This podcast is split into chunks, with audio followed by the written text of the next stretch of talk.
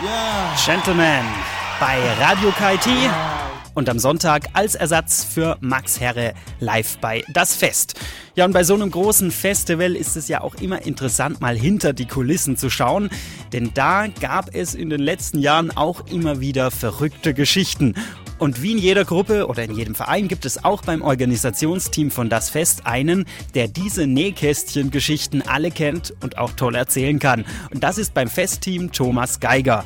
Der ist eigentlich fürs gesamte Essen und Trinken auf dem Festivalgelände zuständig, aber in einer Nacht war das Auffüllen der Getränkestände ziemlich Nebensache, denn da war ein ungewöhnlicher Gast in der Günter Klotz Anlage, wie mir Thomas Geiger erzählt hat.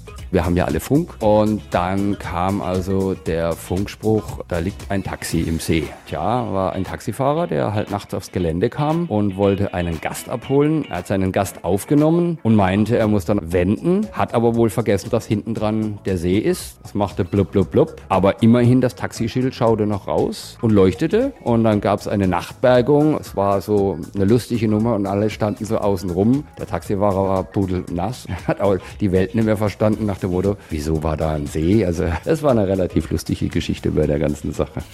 Der arme Taxifahrer. Und äh, wie das bei so einer festen Gruppe wie dem Festteam halt so ist, neckt man sich da auch mal gern gegenseitig, spielt sich kleine Streiche und das hat ein Helfer in den letzten Jahren ordentlich zu spüren bekommen.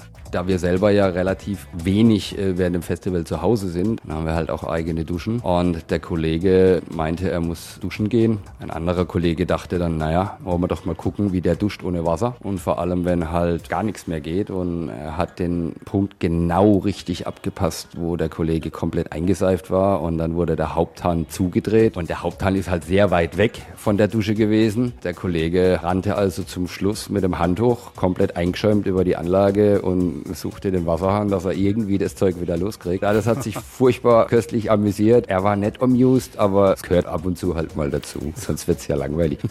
Oh Mann, ganz schön gemein. Aber es gibt auch richtig schöne Geschichten, die während fast 30 Jahren das Fest geschehen sind.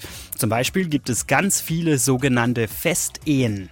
Es gibt unwahrscheinlich viele, die sich auf dem Festival kennengelernt haben. Ich kenne auch viele aus meinem eigenen privaten Kreis, die sich auf dem Fest mal irgendwo in den letzten 30 Jahren kennen, lieben und dann geheiratet haben und die heute auch definitiv immer noch dem Fest treu sind und sagen, da gehen wir raus, da haben wir uns kennengelernt, das ist einfach super und das hört man immer wieder. Also dieses Feedback hat man sehr oft. Also es lohnt sich am Wochenende zur Günter Klotz Anlage zu gehen. Vielleicht findet man ja sogar die Liebe des Lebens dort eventuell sogar in Form eines nackten, eingeseiften Mannes, dem mal wieder unter der Dusche das Wasser abgedreht wurde. Wer weiß.